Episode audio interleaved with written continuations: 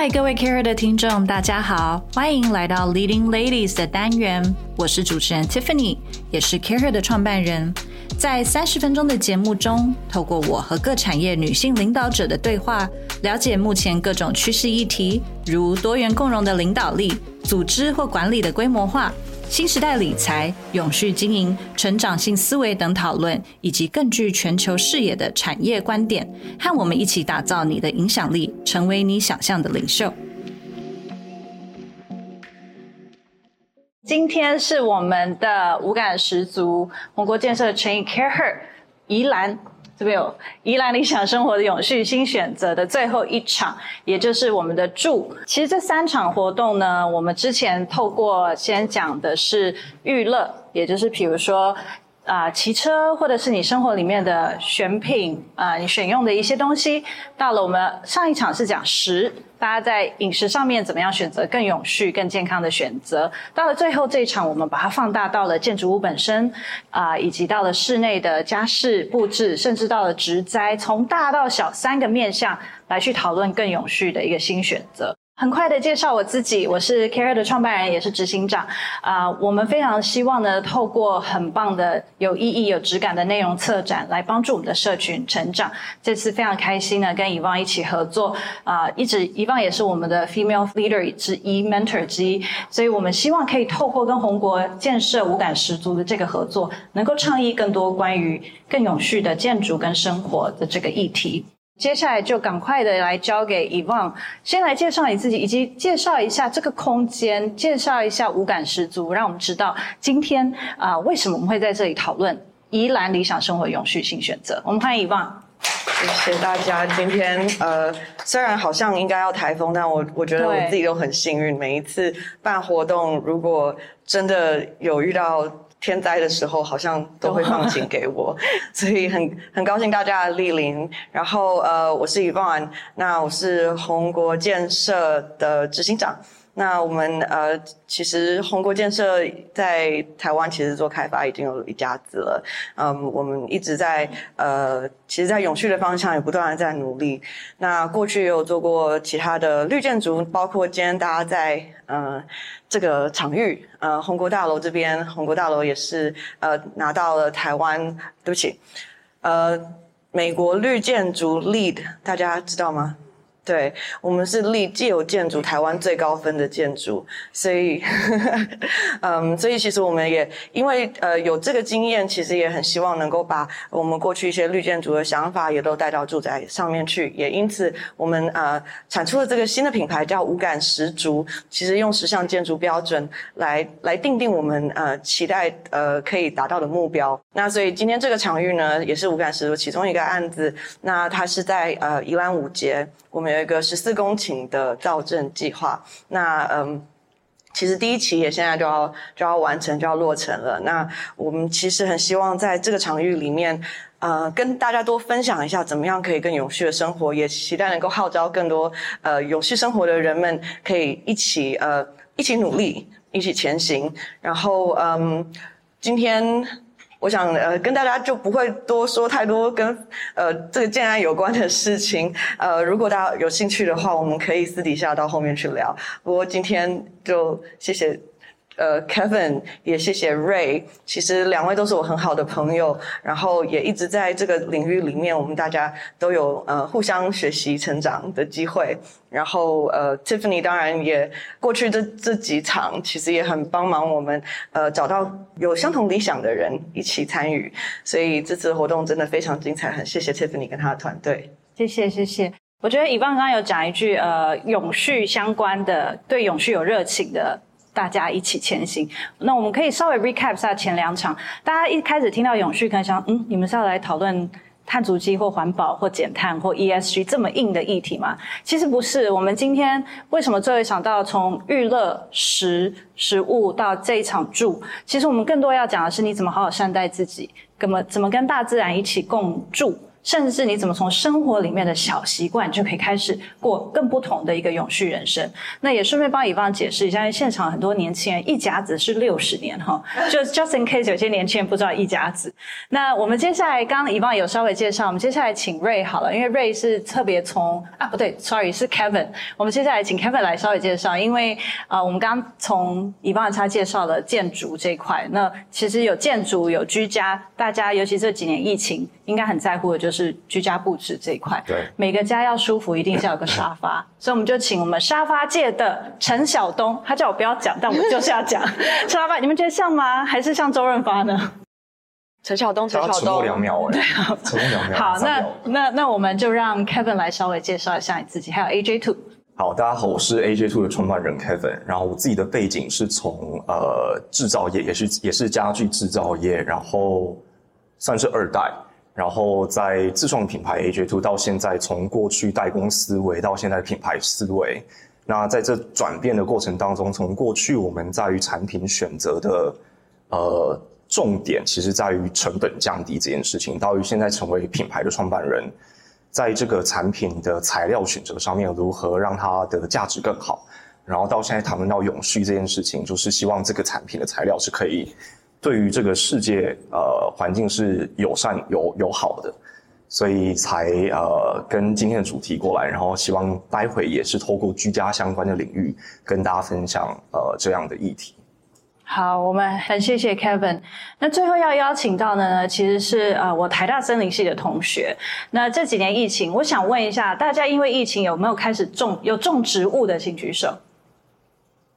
有吗？这么少吗？哦，好，那你的植物有活下来的举手。哦，不错哎，我觉得还不错哎，瑞。所以我们接下来要请到是我们的植物人文畅销书作家啊、呃，瑞敏王瑞敏瑞来跟我们自我介绍一下。下一页吗？大家午安。啊，我看我还是站着哈。我去过亚马逊，我去过亚马逊。一九年的时候我去过亚马逊，我我平常不是这样，就是在丛林里面，就比较特别。然后我喝过死藤水，就是我我是做呃民族植物学研究，就是这样讲大家可能会觉得很陌生。就是讲简单，就是这个植物怎么用，对人有什么帮助，就不要冷冰冰的，好像植物就是植物。我最喜欢讲就是植物可以是中央研究院高大上的学术研究，也可以是你早餐盆杯饮料，就是这么简单。那我想要。透过植物告诉大家，就植物无所不在，在你的生活中。那永续一定是跟植物有关。对啊，我下礼拜要去主科演讲，我会跟他们讲说，哎，AI 时代，你还是就是他们很好奇，AI 时代植物能做什么用？只要你要吃饭，什么就有用。OK，大概是这样。然后我就偷偷的做了两张卡片。然后因为 Tiffany 说我是畅销作家，我就只好自己秀了一下，我有五本书。然后我得过台湾所有，呃，书方面的大奖，金鼎奖讲座、欧芬布考书奖讲座。然后我拿过，我应该是历史上唯一一位两届吴大有科普著作奖首奖，就史上唯一一位。在我之前有十年，这个奖都被中国人拿去了。OK，大概是这样。然后我出了五本书，第五本是正在译，利维亚的礼物在译，就是从台湾到东南亚到。南亚到拉丁美洲到非洲，我想要告诉大家，这些地方跟台湾其实有很多的连结，而且是很深。包括台湾曾经靠骨科碱就生产骨科碱，然后药厂发起，各式各样这种有趣的，嗯，比较少知道的故事。谢谢瑞敏，瑞敏等一下应该也会跟大家讲怎么种古柯碱，应该不是吧？没有 种室内适合的室内的合法的植物，对，听起来是台湾适种。哈，对。那我觉得接下来就要来请大家来三位来特别来讲这一句。我们第一个要开始讲的一句一件事，就是我们大家每一天花这么多时间，尤其疫情后，可能很多人居家工作，你的居住环境到底怎么样才是适宜人的？它的布置，从你的啊、建筑的选择，对不对？建材，等下以方也可以讲一些。其实建材可以帮助你呼吸的更好。那从建材的选择到你怎么去做居家软件的布置，到最后你用什么样的植物，其实可以帮助你甚至用植物来检测这个环境是不是适合你，这些都是三位可以来跟我们分享的。那接下来我们就请啊、呃、Ray 先来跟我们分享好了。你觉得怎么样的环境才是适合我们人们居住的？我的我的又可能又铺的有点差，这也是在丛林里面。你去东南亚或者去所有热带国家，你会发现都没有冷气，因为晚上还蛮凉快的。很凉快，因为一个会常常下雨的地方，它不会很热。那我放这图的目的是，很多人看到丛林会会会不自觉害怕。可是其实最新的研究，人类是从丛林踏出丛林往草原走，然后最后才有了文明。可是因为有了文明之后，人类却不敢再回到丛林。但你会发现，其实我们旁边所有的植物都是来自丛林。所以，植物可以活得很好的地方，人类应该要可以活得很好。那我跟以放其实有一个共识，就是植物植物应该是一个指标，就是当你的植物在你的空间里面可以活得很好的时候，这才是一个适合人的地方，而不是你一个很烂的空间，然后你硬要塞一个植物去改变这个环境哦，它可以吐出氧气，让我舒服一点。我最常遇到的是，我我这个植物可以摆在浴室里面。然后我就说，那你觉得那你的浴室很闷，你为啥在浴室里面待着？如果你都不喜欢，那你为什么要把你的植物硬放到那个浴室？我想可能很多人做过铁线蕨，但是就它死掉，为什么？就我们会更希望大家用用指标来看，就如果这个环境植物会活，人才是舒适，才是舒适，而且植物它可能在人类的空间里面不是只有这样。还有可能会是这个这个这个建筑物，可能台湾人都很熟。我之前接待一个这个 NASA 的呃科学家，然后来台湾，他到处看到这个，他就问说这是什么？我就说这是庙，道教的庙。然后他就说，那你们会在里面念《道德经》吗？我说不会，但他很好奇。那大家觉得这个东西跟植物有关吗？对，它的植物在哪？它的植物在哪？你觉得？你放给大家看一下，它植物在哪？下一下一张吗？下一张。山墙上面全部都是植物，你看有萝卜、桃子、香蕉、哎呦，佛手柑，那是莲雾吗？莲雾，对，到处都是啊，到处都是。里面其实还有很多，就是它雕的还有很多。那这是东方，你看西方，西方其实也是一样。右边应该有点忘，右边应该是 Q 嘎的里面。你看它的，你看它很很刻意的那个楼梯。它就在棕榈旁边，它就用棕榈叶去做。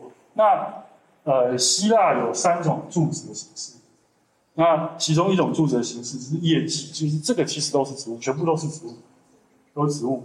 然后一直到上个世纪，欧洲新艺术运动的时候，你会发现还是用了很多用蕨类的螺旋，所以人跟植物其实很密切，就是没有大家想，特别是建筑物，就没有大家想好像。植物永远就在亚马逊丛林里面。我我更希望传递的就是无所不在，无所不在。那它是一个指标，它不是一个让你好像觉得陌生的东西，不应该是这样。就是因我会更希望大家，呃，你你不一定要认识它叫什么，但至少你看到它，你知道它是它是植物。那甚至呃，可能如果你常搭飞机飞来飞去，我不晓得有没有常搭飞机飞来飞去。飞机到现在还有一个零件，都是植物做的。我最近去借了一对飞机的轮胎，飞机轮胎是植物做没有办法靠化学，是橡胶，橡胶。所以，所以它其实是无所不在。那我们今天还是聚焦在住，还是聚焦在住，因为我比较喜欢，我我本来比较喜欢参加吃的那一场，不好意思，就知道我，对啊，还蛮爱吃，但。呃，就是我们的共识，它应该是一个指标，它不是一个好像来帮。当然，它它的存在会让你觉得这个空间更舒服，但前提是这个空间是本身是舒服的，它可以存活，人才可以更舒服在这个环境里面。那所以我我放这么多张的照片，其实是想要传递这个意思。好，刚刚瑞讲了非常多，呃，有关于植物跟空间跟人的这个关系，很感性。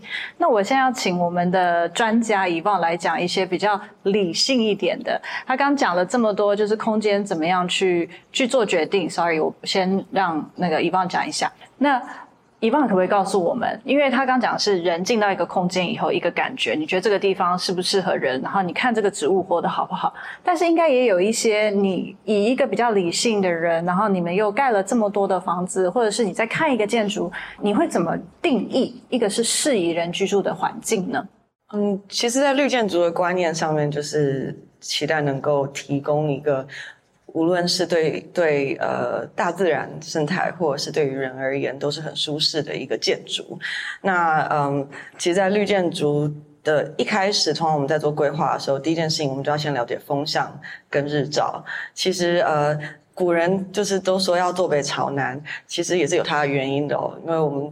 就是台湾的气候其实也是这样，冬天的时候都是东北季风，所以你应该是把开口最小的面向面面着东北向，对吧？这样子才比较不会冷。那呃，尤其是呃太阳又刚好有这个这个斜角可以照进房子里，所以朝南的房子呃冬天的时候比较有机会有日照，所以这样子的这样子的方式其实居住起来当然是舒服了。所以过去人其实那三合院是没有是没有冷气的嘛，对吧？那也是怎么样去呃。透过建筑的规划、跟设计、跟开窗、跟面向、跟太阳的角度来了解怎么样子盖房子，居住在里面才是最舒服的。那呃，我想现在当然呃，在一般我们现在都市丛林了比较难了，所以其实建筑当然在科技的进步过后，也是有很多事情可以改变这个呃。天然条件比较不好的情况，那呃，当然像我们如果一定要西晒，那西晒我们可不可以有一点遮阳，或者前面种一些树来帮我们遮蔽，或者是诶风。夏天的风来的那个方向，可不可以多种几棵树？其实经过风、经过树或经过水之后，再进来房子里，其实也会变得特别凉爽。所以，嗯，我我们上刚刚我我也回应一下刚刚瑞说的，我们上次就是聊到说，其实人天生就是喜欢亲近自然的。我们呃。通常压力很大的时候，不是往山上跑，就是往海边去。然后疫情期间，很多人种了植物，我就是其中一个入坑的。然后呃，也也进了那个露营坑，因为就是觉得好像要往哪里去。所以人其实本质上是想要亲近自然，但是可能我们离开了丛林太久了，我们变得很害怕。那也是因为我们变得害怕，所以变得我们更。不重视大自然这样子，呃，怎么样可以跟自然和谐共处的一个一个方式。然后，所以我们也那天聊到说，呃，其实，在空间里面，过去在种植物的时候，我有看到一些有些人就在问说，诶，我这里好黑哦，是不是可以在这里种植物？到底合不合适？但是事实上，植物跟人一样，都需要阳光、空气跟水。那不好的水，它也不好活。然后没有足够的阳光，它也没有办法成长。那更不用说没有空气了，所以呃，其实我我就是我跟 Ray，我们就觉得的确好像植物是不是可以成为一个我们在一个空间良好居住的一个指标？那你要是地适种，对吧？呃，譬如说有些植物你就不能让它吸晒，有些东西反而吸晒就。养的特别好，对不对？还不用浇水干嘛的？所以，呃，空间跟植物之间其实的确有密切的关系。那我觉得刚刚瑞提的很棒的是，其实人很多的设计也都是来自于大自然的灵感，所以这些植物其实也默默藏在我们的建筑里头。我这边也想 follow up 问 Yvonne 一个问题。你刚刚讲到，其实我们很容易判断那个植物能不能活得好，因为有水跟阳光。可是空气好像有一点难。但是你有提过，你也不停的有去倡议过，其实好的建筑本身，你呼吸起来其实是比较好，空气品质是有差的。可不可以多跟我们分享这个？好，我不知道大家在这这个场域里面有没有觉得什么不一样？因为事实上，这里的空气是得到 UL 认证的。我们这里有拿到室内空气品质认证，在二零一七年的时候就取得了这个认证。那当时我们也是想说，事实上室内我们往往在冷气房里面，你看这里有窗户吗？没有窗，可是为什么可以这么新鲜？你就要有足够的外气进来，人跟自然一样，我们都需要新鲜空气。那我们一般在住家，其实开着冷气，尤其是现在夏天，我们都是门窗不开的。那房子其实关起来，一直吹着冷气。如果你有这个空气品质侦测器的话，你可以试试看，回到家从早上开始，大约到中午的时候，你的二氧化碳浓度可能就冲到一千 ppm，这是政府认为的最低限值。这是我是期待你一个人在家的情况。那你可以想象在办公室的时候是什么样子。所以呢，政府其实也有也有给台呃我们呃等于是做了一个指标，叫做一千 ppm 的这个浓度，二氧化碳浓度是呃。绝大部分的公共空间都必须要呃达到的目标，所以有时候你去看呃百货公司上面其实都有写，宏国大楼维持到五百 ppm，所以这个就是说我我必须要不断的灌进新鲜空气进来。那一般呃，我觉得最近天气气候稍微好一点点。我所谓所谓气候就是 PM 二点五的浓度。那嗯，其实 PM 二点五大家对于这个东西应该不陌生吧？它其实是造成呃。肺腺癌死因的一个很大因素，可是 PM 二点五又偏偏没有办法被过滤掉，就是很麻烦。你戴着口罩，事实上也是没有用的，所以。怎么样去解决这个问题？其实建筑空间、建筑本身就应该要成为那个保护罩，至少我是这样相信的。那呃，当时我们这栋楼拿到这个室内空气空气品质认证的时候，呃，包含 PM 二点五，其实也是处在这个叫五 mg 的这个的限值，WHO 给的是十。他认为最低限值是十，我们一直保持在五，所以其实这东西吸进去就是不好，但是你很难避免。但你如何降低你自己呃呼吸的时候同样被 expose 在这个风险底下？那呃很多人就说，那我这里有呃十台空气清净机，应该可以了吧？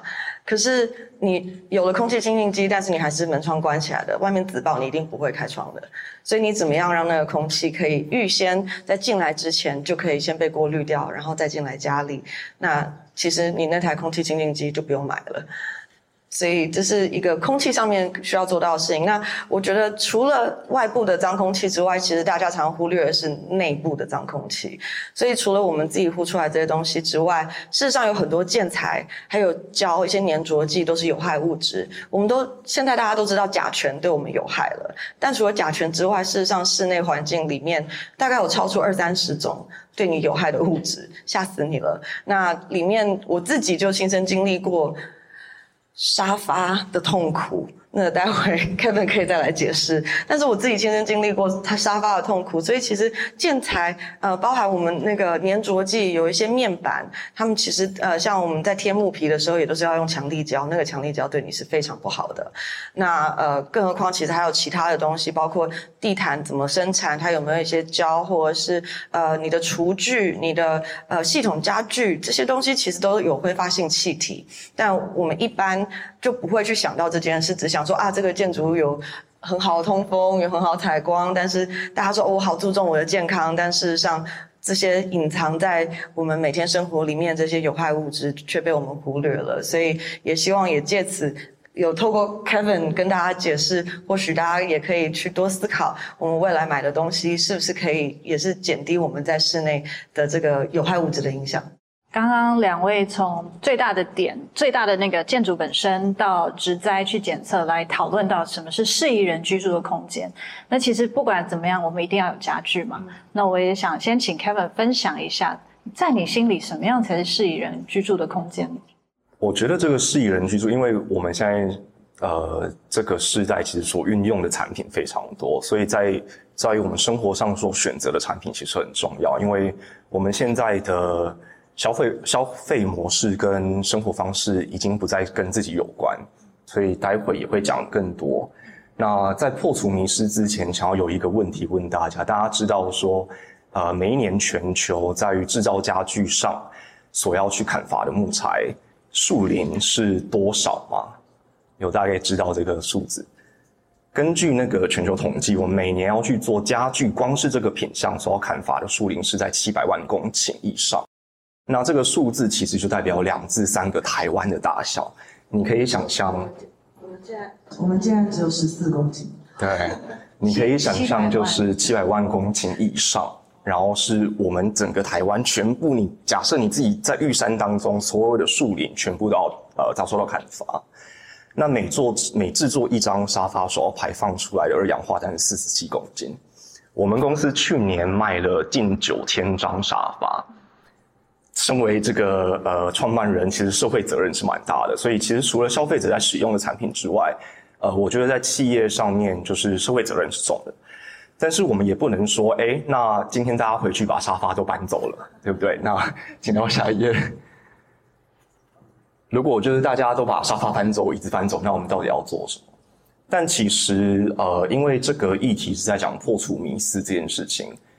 我们到底对环境友善，如何去改善？其实并不是说我们就是不要去再去砍伐树林，或者是呃砍伐树林就是罪恶。因为以这样的观念导致我们在过去的十年当中，对于塑胶用料的产品越来越多。那它到底是不是一个好的解决方式？其实不见得。那其实站在这个角色，更好的处理方式是我们希望可以去持续的运用自然资源、自然森林，然后循环利用。那呃，尽可能的让我们可以持续的维持，比如说疏伐、持续植栽、再生利用这件事情，然后去导致说我们对于木材的沐浴上面或者木材的选择上面，其实就非常重要。而且，其实 Kevin 讲到一个很棒的是，或许我们可以从让我们的家具产品使用的年限更久，对，这也是一个很有趣的方式，而不是每两年你的沙发品质不好就一直换，一直换。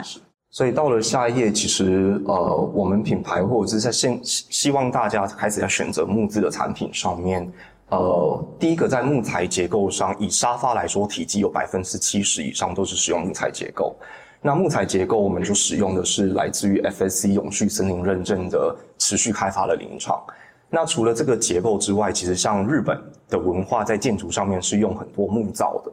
那在木造的选择上面，其实也开始像以小到家具类型都可以用 LVL 或 LVP 的材质，大家可以想象一下，我们过去的呃木木材要去砍伐成一根一根，其实中间会换呃会浪费掉很多损废料的材料，甚至中间有很多木节是没有办法使用在呃产品或者是建筑物上面的。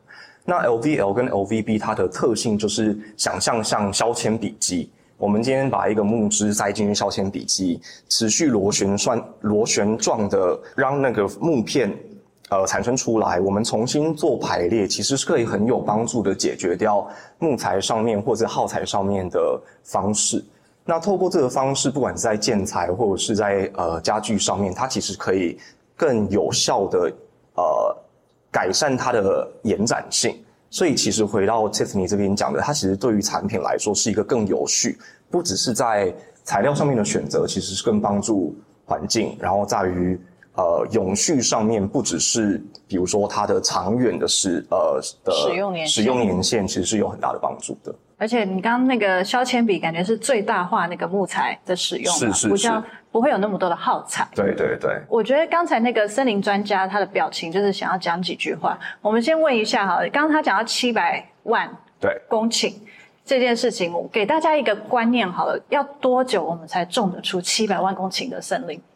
这个取决于最最好的状况下，最好的状态，因为说真的。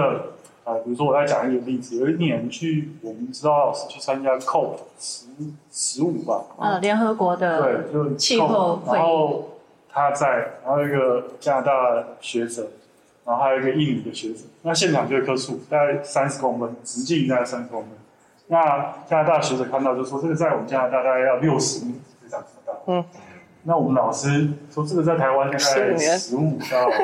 是二十年，我好厉害！印尼的学者说，我要买树，五年就可以长这么大。所以你的环境不一样，你长树木，你差一个冬天，它长的速度差很多。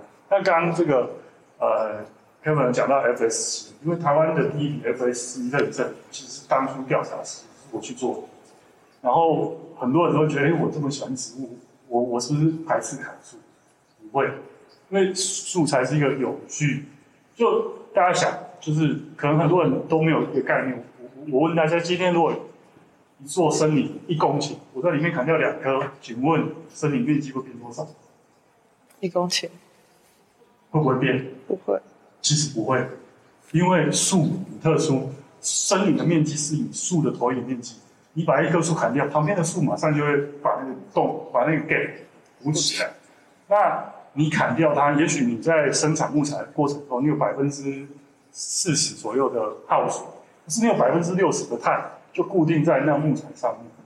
所以买家具，如果这个家具用得好，几十年，比如说像我家，我都全部都木家具，用了几十年，那那个碳其实就固定在那里。所以只要你确定你这个、你这个、你这个木材是永续生产，而不是盗伐，因为我们台湾曾经是全世界最大的盗伐木材销赃的地方。大大家知道台湾人多喜欢买木材家具吗？全世界买木材买最多的国家是中国，每年买四千万吨。第二名大家知道是谁？台湾。台湾一千万吨。全世界都觉得匪夷所思，两千万人口跟十四亿人人口，为什么只有四分之一的差别？可以塞满两条雪山隧道。我们这么喜欢用木材，然后里面还包含了来自是台湾人很喜欢这个三老鼠认证盗伐，特别好。从一六年马来西亚来台湾抗议之后，我们就希望我们不要再给人家这种不好的形象，因为台湾曾经很多环团，只要讲砍树它就跳脚。可是当你所有的木材都是买来的，光是运过来的船烧掉的石油，那个碳足迹就会非常高。所以我们会希望，哎，台湾有那么多森林，我们可不可以自己用自己的木材？再来是，呃，我们可不可以用有序的木材？因为木材你可以想象，它就是一个收获期特别长的植物。高丽菜三个月你可以把它割下来吃掉，木材为什么不能六十年后砍下来再用？而且还有个观念就是，大家都觉得树砍下去树就死了，对不对？不是哦，植物跟你不一样，植物很可怕，你把它拦腰砍，从膝盖砍，它会在旁边再长一个出来，而且本来是一百岁，瞬间变一岁，比喝欧蕾还快。所以不要觉得砍树树会死掉，没有没有这么可怕，就是反而你可以刺激它反年轻化，然后你砍下来的树有百分之六十碳就固定在那，它重新再生长，再重新吸收二氧化碳，这个才是一个有序的、有序的型。以上这段话有经过教授们跟台大森林认证，OK OK 的，是 OK 的，太棒。好，那因为讲到这个就害怕。不会不会。好，我们接下来其实刚刚有提到 FSC 的认证是一种，等一下也会再问几位专家有关于呃认证这件事情。嗯，你可以上去吗？我好想，我想他讲泡棉。啊，好，你想要 Kevin 补充一下？好啊，哎，大家有没有特别希望他补充哪一块？因为这边就是你们选择沙发的专家，可以来告诉他 什么可以选，什么不能选。其实沙发真的不是一个不是一个对环境友善的产品，所以在于它每一层材料的选择上很重要。呃，讲到泡棉，它其实是一个很重金属排放的一个产业。那它原全部你看到的所有泡面，就像制造过程中，就像那个发糕一样。有吃过花桂吗？化学药剂进去，它就是从水，然后就发发糕成这样。所以它其实在制作过程当中有很多呃对于环境不好的地方，所以在认证上面其实很重要。就像呃乙方也有讲到的是不含甲醛等等。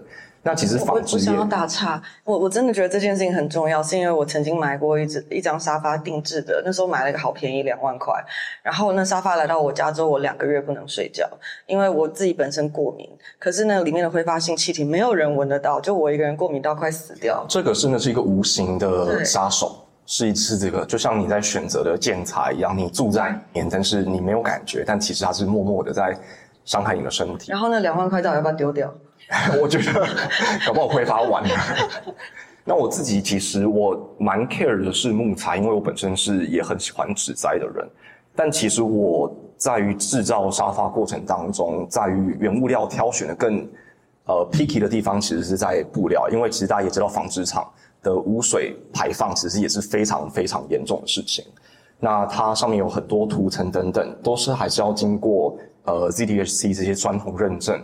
才会让你锁死，因为它毕竟是你泡棉就算了，因为是你没有直接接触接身体接触上的材质，但布料是，所以它对于呃很多消费者，他如果皮肤是很敏感的，他其实就会对很皮肤很不好，然后对环境也不好，这样子。等一下，大家还有别的关于呃这些检测指标，或者是怎么看是否有毒，可以再请两位多多分享。那接下来，其实下一个主题，我们想要去讨论。你刚才你从检视一个空间以后，你要怎么去开始布置一个健康舒适的空间？啊、呃，刚刚都有提到很重要一件事是要跟植物能够共生嘛。那我们先从硬体开始。你刚刚也讲到沙发的选择了，嗯、那你自己会怎么建议？怎么去布置一个舒适的空间？呃，我自己有三个点，就是在居家空间，第一个就是自己，不管家庭成员当中可以找到符合自己的小天地的地方，我觉得是很重要的。那下一页，第二个就是在于，也是在于植栽选择上面，因为对我来说，呃，植栽有一点就是一个提醒自己调整生活步调、调整生活节奏的一个很好的、很 gentle 的提醒。所以在于空间当中，如果有这些植栽，对对于呃人在生活其实是很舒适。对，然后下一张。既然刚才 Kevin 有讲到植栽，你现在家里有植栽吗？有，我植栽很多。那你常出差，它也活是吗？我。呃，我前阵子去了加拿大三个月的时间，对啊，然后有四个，然后有一个他就没有活下来。没有活下来。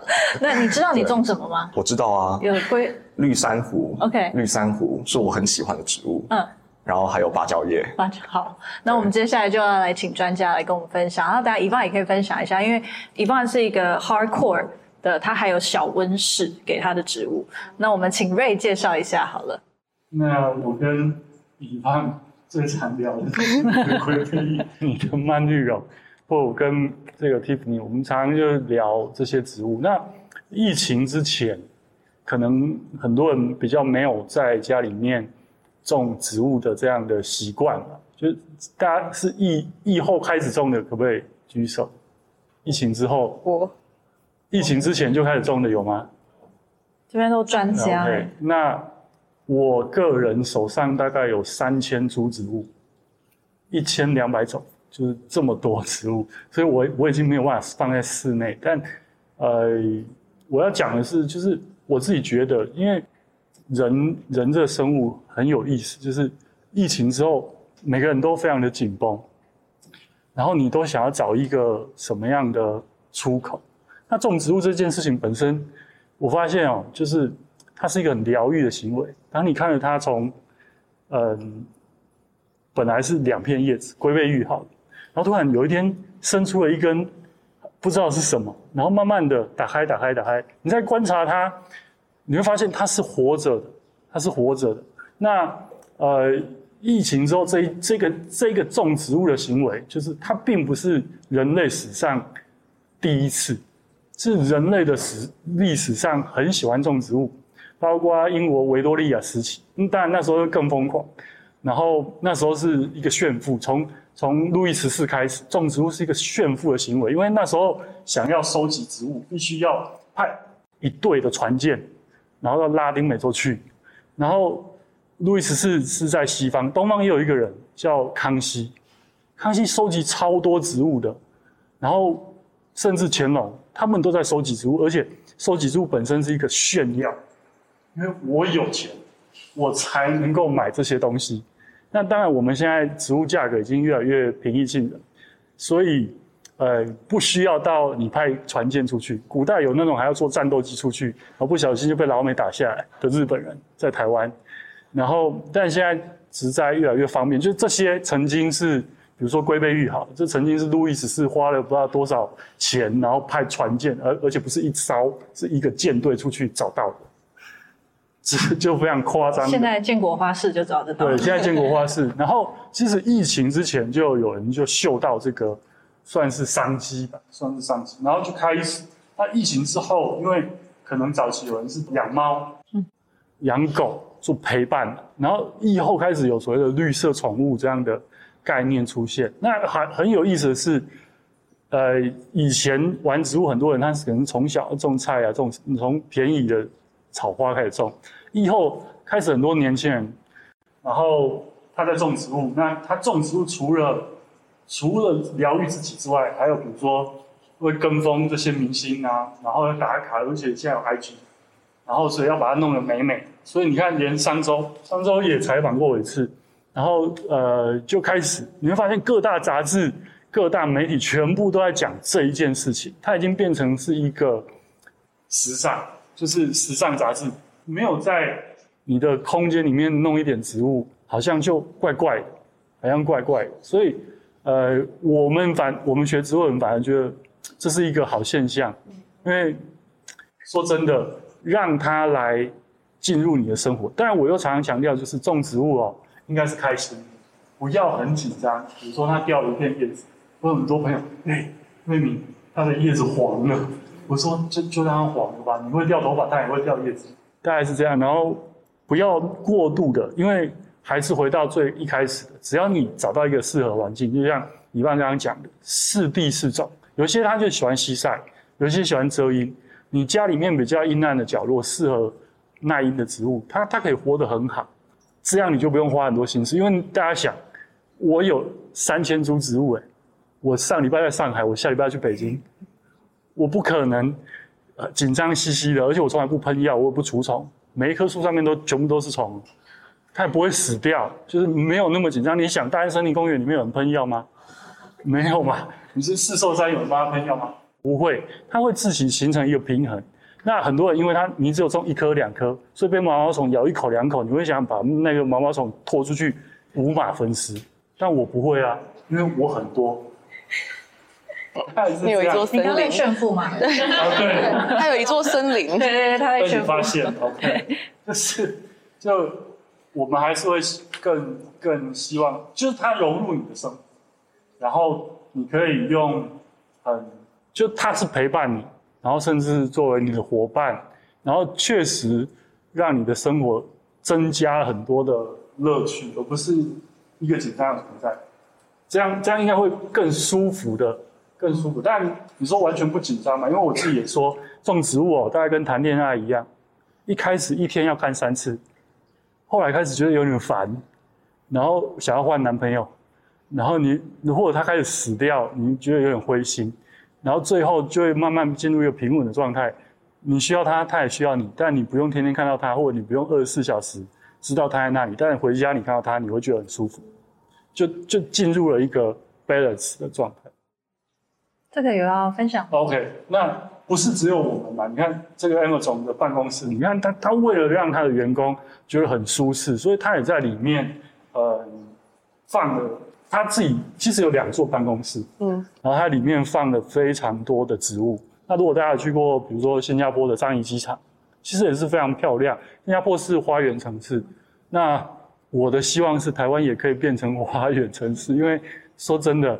台湾的街道还是没有那么美丽，三不五时树就会被 直接砍掉啊。那我们刚才听到那个康熙炫富，我们接下来听路易十四，你跟我们分享一下，因为我偷偷的知道，以望在楼上办公室，他很夸张，他也盖了一个像亚马逊一样的小温室。好了，大概十分之一的大小，但是它有一个小温室，我觉得可以分享一些你很喜欢的植栽的品名，以及。可能简易版的哈，初学版、初学版，跟大家分享一下。呃，我我我其实真的是疫情后才真正开始入植物坑。以前呢，呃，应该是说，因为我我深深相信人跟植物是密不可分的。然后如何，我也透过植物，我希望可以更能够学习怎么样可以跟植物更亲近。所以我楼上的办公室有一间，我们就呃打从第一天就是。种满了植物，那我想要知道他们在室内怎么活。那那堆植物其实真的很漂亮，但是也换了两三轮，最后面发现，嗯，落地窗再大还是西晒的状态，呃，好像又没有人想管那么管他们那么多的时候，那要找一个最最耐操的，所以那个最耐操的是虎尾兰。它真的好耐操，你不用理它，偶尔加个水，你忘记它也算了。所以虎尾兰出国一个月可以。对对对，出国一个月可以。但那时候因为疫情都没有出国嘛，所以那时候就跟了风。那时候先从曼绿绒下手，哇，曼绿绒搜了这个搜那个搜，那好多个。然后呢，曼绿绒完了之后，好像又进了呃火鹤，然后火鹤我一路追追到 F 三。然后 F 三上上个月死掉了，然后 F 三是那个我梦寐以求的那一颗火鹤。那为什么它很很会会我一直会追，而且想尽办法要买到它，是因为它。展出来新叶子是紫色的，我真的觉得它太性感了，所以呢，那一颗真的可遇不可求，然后被我养死了。好，那也就是因为曾经后来想说，那我们怎么样可以在室内又给它一个更更舒适的环境？那这些植物事实上都是热带雨林植物，所以呢，我那时候又跟着 IKEA 的。柜子，你知道很多人在炫他们 IKEA 柜子如何去改装它？哎，有人看过这东西吗？IKEA 的温室，所以我就想尽办法怎么样给它一个 IKEA 温室。对对对对对，拿 IKEA 的柜子来改装，然后嗯，也是一个失败的例子，所以最后面花了钱请人家帮我盖一个。现在植物在里面长得非常开心，但是也因为这个过程，其实我觉得也是呃，学习到很多东西，可能就是不适合在那里。我养在室内就是不适合它，那何必要砸那个钱去当路易十三呢？对，好哦。刚其实我觉得两位瑞敏那边应该也有讲到，就是大家种东西的时候都很紧张，所以有时候很常遇到一个问题是大家浇太多水。浇太多水也会造成他们可能太多或太少。Yes. 对，那刚才两位都有讲，几位都有讲到一个重点。其实我们讲到理想的生活、更永续的生活，很重要的是它一要能持续，二你不能给自己那么多的压力，它是适才适所的能够发展。所以最后一题呢，我们接下来有很多 networking 的时间 Q&A，甚至可以享用食品。但是最后一题想要请大家分享的是，那么经过这一轮，就是中了实验。失败、死亡又再种，或者是像瑞敏现在有三千多颗，甚至像 Kevin 现在你在沙发的选择上面也了解到，你身为一个企业主，社会责任你也可以 balance 的是。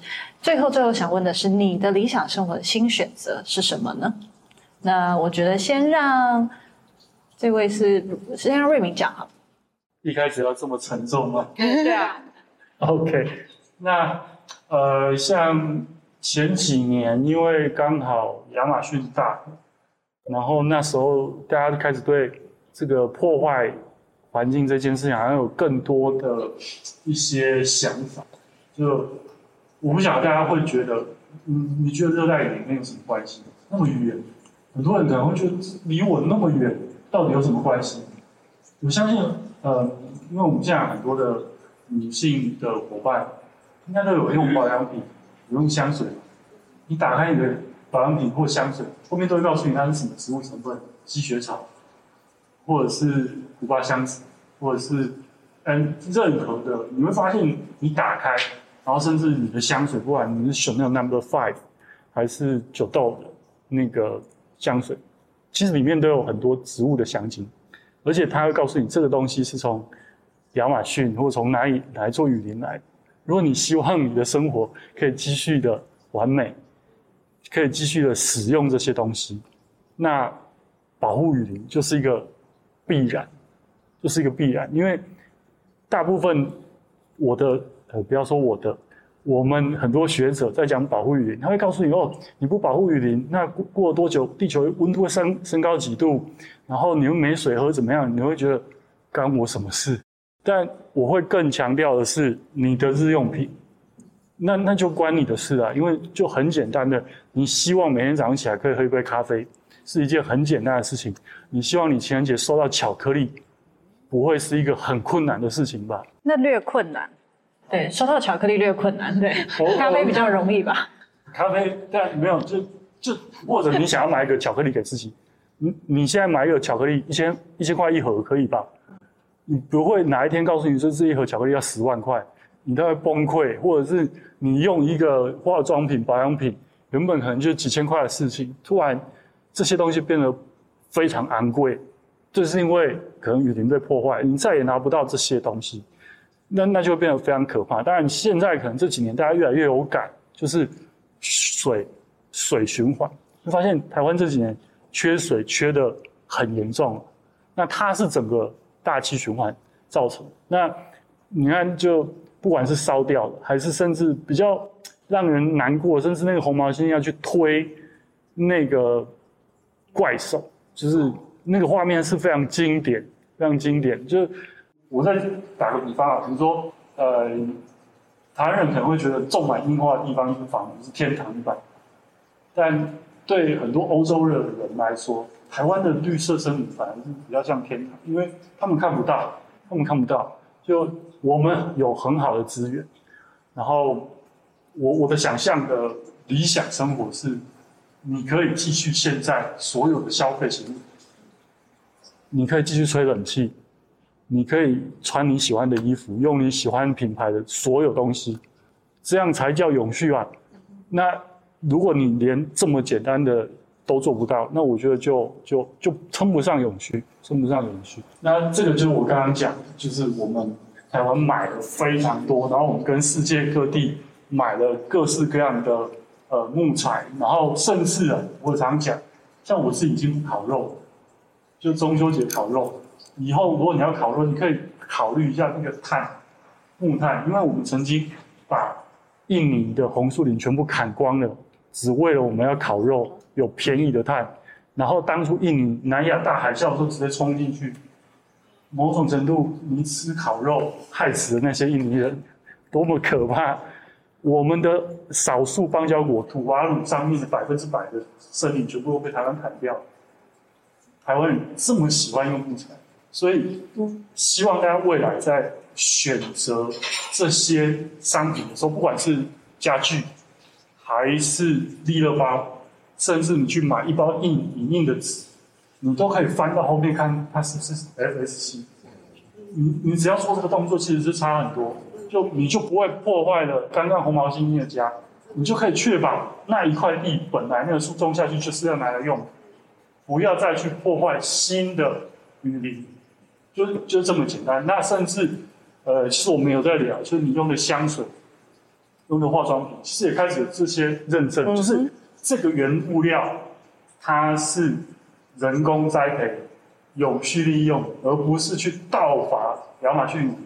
嗯，大概会是，嗯，其实都可以查得到。现在因为现在有很多环团一直在做这些事情。那我们台湾应该算好一点，因为像美国可能就更惨，可能吃个汉堡都要担心是不是那个汉堡肉来自巴西的哪一块鱼。嗯，那当然巴西。波索纳洛说：“亚马逊你是我们家的，我要爱砍就砍砍你们这些国家什么事？因为他是他是他需要经济发展，但我们我们台湾的经济条件已经相对好很多了。我们可以通过消费的选择，选择永续的原物料，让我们可以在我们这个时代，甚至下个时代、下下个时代，我们就继续过现在美好的生活。”那最后，瑞敏要不要分享一下你的？那十月五号到十一月五号，呃，在孙运璇纪念馆，就是小南门捷运站台北书院旁边，我有一个个展，大家可以来看一下。就可能你一进展场，我播给你的声音就是飞机起飞的声音。就我我希望用另外一种方式跟大家讲，就从你可能离大家没有那么遥远，那这是一个免费的展，然后每天前一百个应该是有纪念品。应该是有纪念品，然后是不想晒太阳的，可以去感受室内丛林。室内，室内，室内。当然，我们在里面也会摆蛮多植物，还是会摆蛮多植物。就是大家可以去看一下，说那因为有一些植物是厂商赞助的，你就可以直接跟他联络，说这些都我买的。好危险。OK，这是我的书，大家可以去买一下。买书也是一个减碳的行为哦，看书固定在书上面。好哦，刚刚瑞明有讲到很多的选择，那我也想要请在以棒总结之前，也请 Kevin 分享。那你因为刚才他一直他一直好像有讲到木材跟家具，都讲到你，所以你要不要澄清一下？其实我们公司开始做 FSC 也是从两年前才正式开始。过去我们就是像刚刚我自己在讲的那那些，不能说不肖业者，因为这就是正常的事情，过去以来正常的事情。才开始有意识到，其实选对用好的木材，其实对 FSC 的木材来自于呃永续利用、循环利用是很重要的。那也因为我们呃开启了这个项目，对改变我自己的人生跟产品的选择上面，才开始也会慢慢意识到，诶，我喝麦当劳的杯子，它上面就会印一个 FSC 的标章，那我就知道，即便我在做这件事情，它其实。对于呃环境的负担是比较轻一点的。那到我现在呃也是有了家庭，有了小朋友，我对于小朋友选择的产品，其实也都蛮重视这一些呃可以永续或者是对环境对无毒无害的产品。对，大家等一下，如果对 AJ Two 你刚刚那个 Premium 顶级系列的各种家具有问题，可以再来问一下 Kevin。那我们最后就让 Yvonne 来跟我们讲一下，总结一下你的理想新生活是什么呢？呃，哇，要卖瓜了，呃。其实我呃，今天大家在这个场域，我刚刚讲了其实是宜兰建安。那呃呃，有这个机会，因为这块土地其实也是跟木头有关系。对啊。这这块土地是过去我爷爷呃当时设了一个木材加工厂，我们以前有做甲板。那因为这些呃台湾是不能伐木的，所以以前这些原物料都是从东南亚进来。那东南亚就要透过港口运到台湾，然后在这边做加工，那变成呃一般的呃甲板的材料。那甲板其实用在很多地方，像是音响啊，或者是到你的厨具等等，这或者是家具，其实都是。那嗯，当然后来原物料不能再出口了，所以我我们也就没有再呃再从事这样子的行业。不过这块基地就这样子累积了这么久的时间，来到了呃来到了我的这个时代。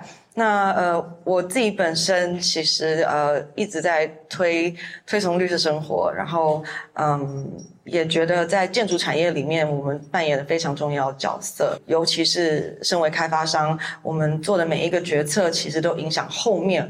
无数几百万个人的生活方式，那还影响着他们不能选择的东西。那我们如何在前期包含刚刚讲，是不是在木材上面我们可以选择用 FSC 的木材，或者是我们今天用的油漆是不是可以更呃环保永续，或者是我们今天呃用的钢铁是否能够是回收过的，呃等等，或是有回收材的？那我们如何？盖房子可以让它通风采光更良好，然后让我们降低能耗、降低水资源的浪费。其实这都是先前我们可以为呃消费者去解决的问题。最后面当然也剩下消费者如何来投我们这一票。这现在这个建案呢，叫春月大地，其实也是我觉得我把我所有的理想都灌注在这个上面。那这个理想其实呃，也就回归到呃今天的主主题，这这整个 series 的 talk 叫做理想生活永续性选择。嗯，也是希望呃，其实，在宜兰本身，我觉得就是一个很永续的一个一个生活态度了。我想在台湾，我们每个乡市镇其实都有自己的特色。那我从国外回来的时候，其实去到宜兰，我就觉得这个地方好特别。嗯，虽然它跟台东不太一样，台东是原始的，我也非常爱台东，但是宜兰又觉得好像离家很近，可是它又有另外一个另外一种步调。那宜兰也打从以前人，其实在规划宜兰的时候，其实就已经有在思考这个永续这件事情，只是以前可能不叫永续，今天永续才变成一个新的 topic。那当然有前人们的努力，我们后面去到那里的时候才发现啊，好舒服哦，这就是我们要的感觉。那。又呃，我们这片土地又刚好在宜兰，所以呃，就觉得好像如果创造一个我自己想象的理想生活居住地的话，应该就是这里了。那所以也才会有今天大家在这里齐聚一堂的机会。我们很谢谢 Yvonne。那这三场就像 Yvonne 讲到的，其实不是一个三场虽然结束了，今天是最后一场，但它是一个开始。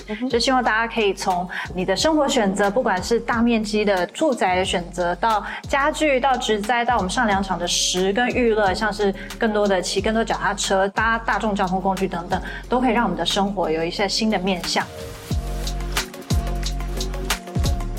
嗨，大家喜欢这集的内容吗？欢迎在 Apple Podcast、Spotify 或本集描述中最底下的连结帮我们评分留言，让我们知道你的想法。